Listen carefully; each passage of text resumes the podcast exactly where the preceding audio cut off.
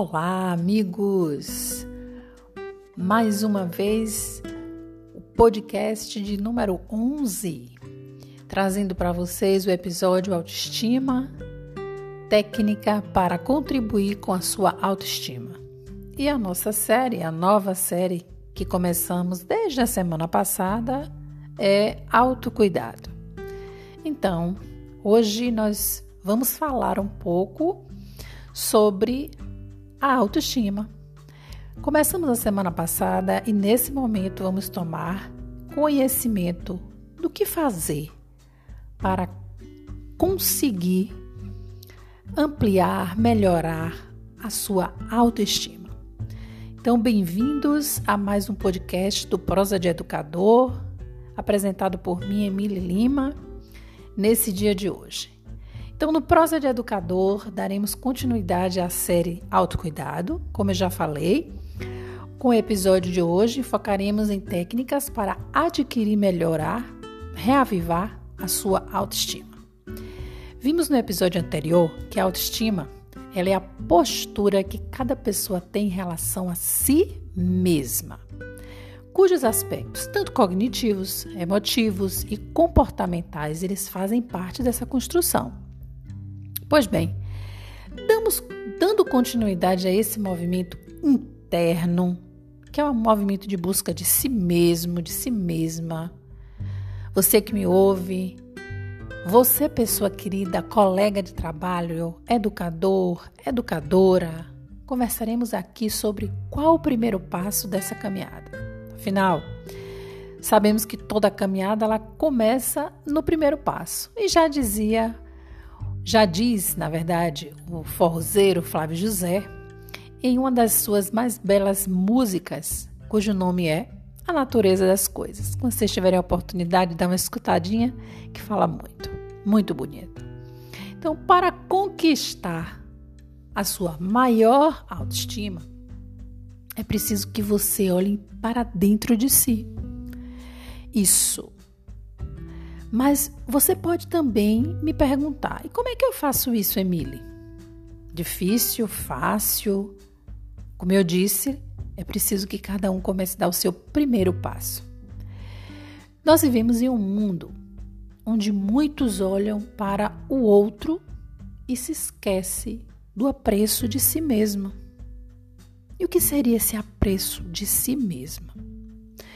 É olhar com amorosidade com carinho, com cuidado, com dedicação para você, para o que existe de bom, de positivo dentro de você. Essa é uma das características que nós veremos nos episódios sobre técnicas para adquirir autoestima. Começamos hoje. Queridos, queridas, para isso é preciso que a gente se dê conta de um mundo que nós estamos vivendo. Vocês já ouviram falar nessa sigla VUCA? Ou, deixando de ser uma sigla americanizada, vamos trazê-la para o português: VICA. A sigla VUCA ou VICA no português quer dizer que nós vivemos em um mundo veloz, incerto, complexo e ambíguo. Hum, pararam para pensar onde nós estamos, não é? Envolvidos e envolvidas? Isso nós estamos dentro da nossa casa, nos nossos relacionamentos, no nosso trabalho, na sala de aula. Pararam para observar que nós temos esse mundo dentro da sala de aula, dentro da escola. Pois então, e o que seria esse mundo veloz, incerto, complexo e ambíguo? Tem alguma semelhança com o que nós estamos neste momento vivendo? Será que só existe esse momento ou já estávamos caminhando para isso? Quando a gente se dá conta de que nós já estamos praticamente no meio do ano, que tempo veloz é esse? Não é? Não sabemos o que, é que vai acontecer amanhã, Estamos todos vivendo um dia de cada vez. A incerteza nos, redom, nos coloca à prova o tempo inteiro. Complexo, meus queridos, não significa que é difícil de resolver, mas que nós não estamos aqui para olhar esse mundo de uma forma cartesiana. E ambíguo. Por quê? Lembrando o poema da nossa querida Cecília Meirelles, poetisa, ela traz dentro dos seus poemas o que ela diz, ou isto ou aquilo, e refletindo fazendo parte desse mundo VUCA que nós temos à nossa frente, eu posso discordar de Cecília Meirelles. Nós não podemos ter isto ou aquilo, nós podemos ter isto e aquilo. Vou explicar mais adiante, tá bom? Nós sabemos que mudanças rápidas acontecem, a dificuldade dessa previsibilidade, a necessidade de conexões cada vez maiores, não há espaço para binaridades. Discordando, como eu já havia dito, muito de Cecília Meirelles no seu lindo poema, que serviu para um tempo, para um momento, mas para hoje, no mundo complexo, no ser humano complexo que nós somos, por termos possibilidades à nossa frente e sermos também esse ser de possibilidades, o isto ou aquilo passa a ser isto e aquilo. Nesse mundo que está cada vez mais sendo descortinado.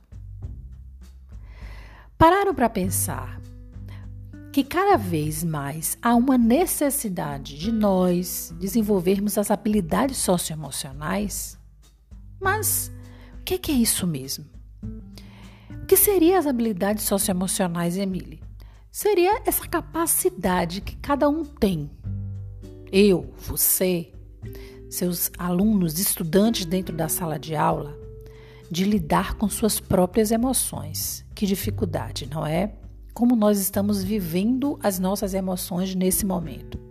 Acordamos de um de um dia dessa forma, amanhã já estaremos em um outro jeito. Como compreender esse mix de emoções? Então, como desenvolver o autoconhecimento, aprender a me relacionar com esse outro, ser capaz de colaborar, mediar conflitos e solucionar problemas? Como? Através das competências socioemocionais. Às vezes, no espaço da escola, nós só enxergamos e só temos um olhar para as competências gerais e especificamente as cognitivas. Esquecemos que para atingirmos a competência cognitiva se faz completamente necessário também ter essa outra, esse outro nível de competência, que são as competências socioemocionais. Nós precisamos aprender a aprender. Nós precisamos ser criativos. Nós precisamos resolver conflitos internos e coletivos.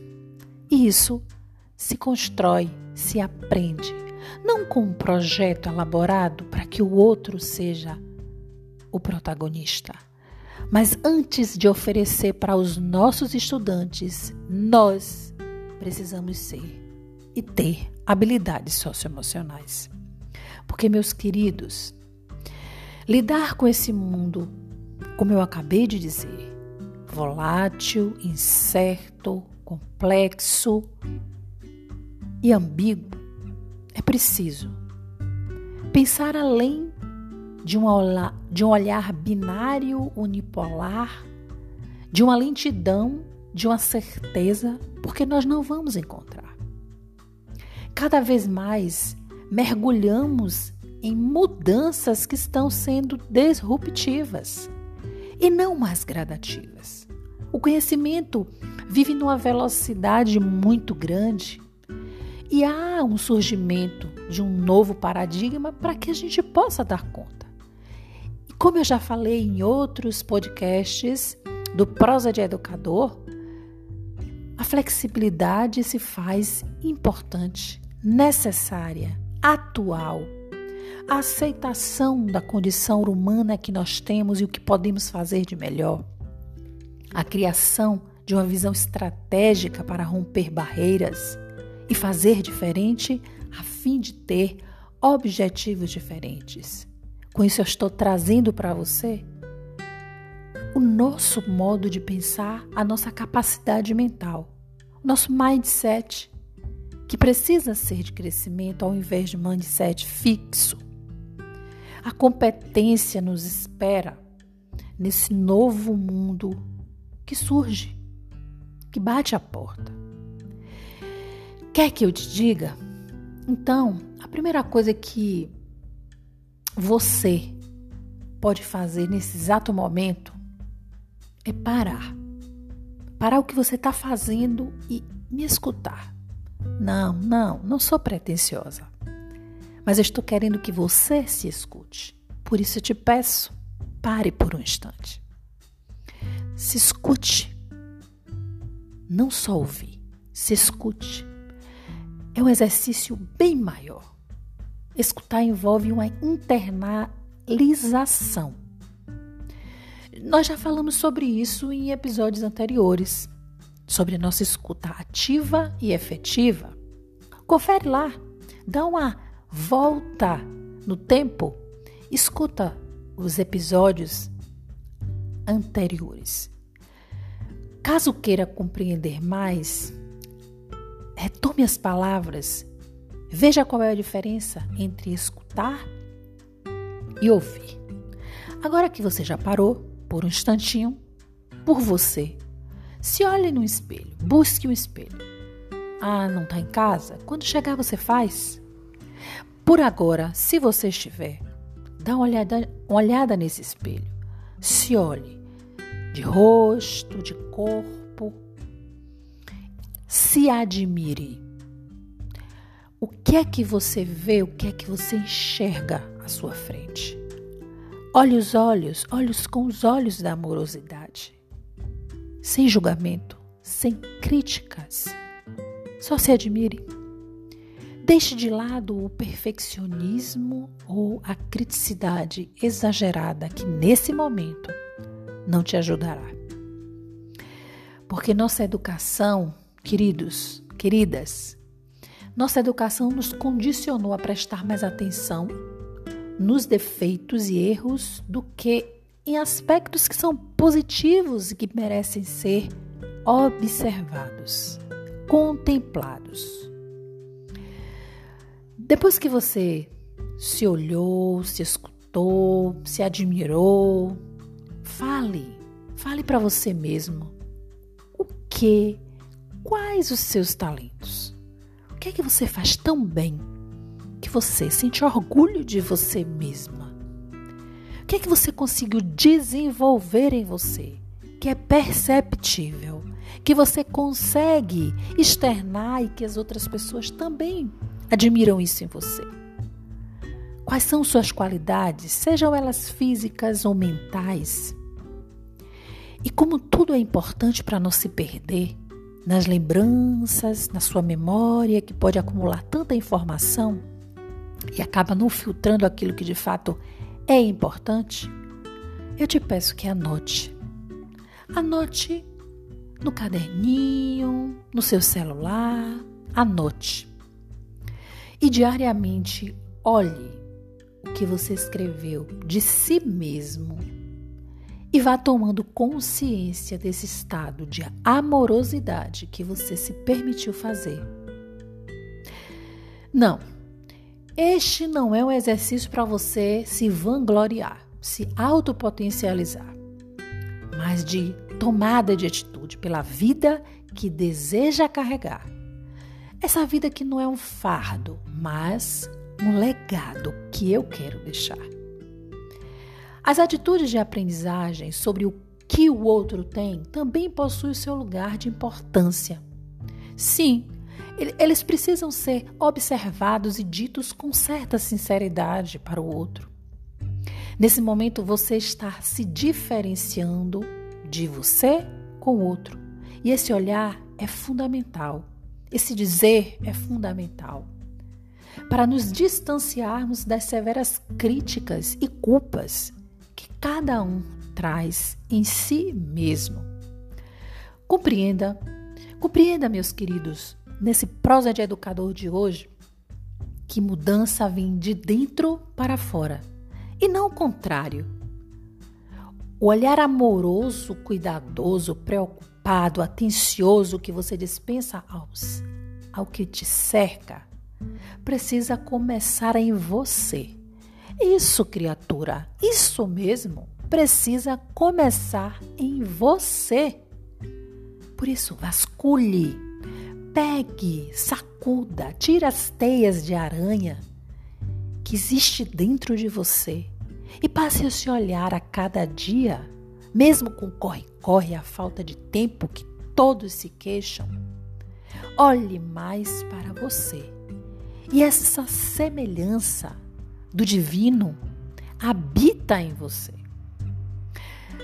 E para fechar essa nossa conversa de hoje, nosso prosa de educador, eu deixo você com suas reflexões trazendo o poema de Fernando Pessoa que diz assim: Depois de tudo. Depois de tudo ficam três coisas. A certeza de que estamos sempre a começar. A certeza de que é preciso continuar. A certeza de que podemos ser interrompidos mesmo antes de terminar.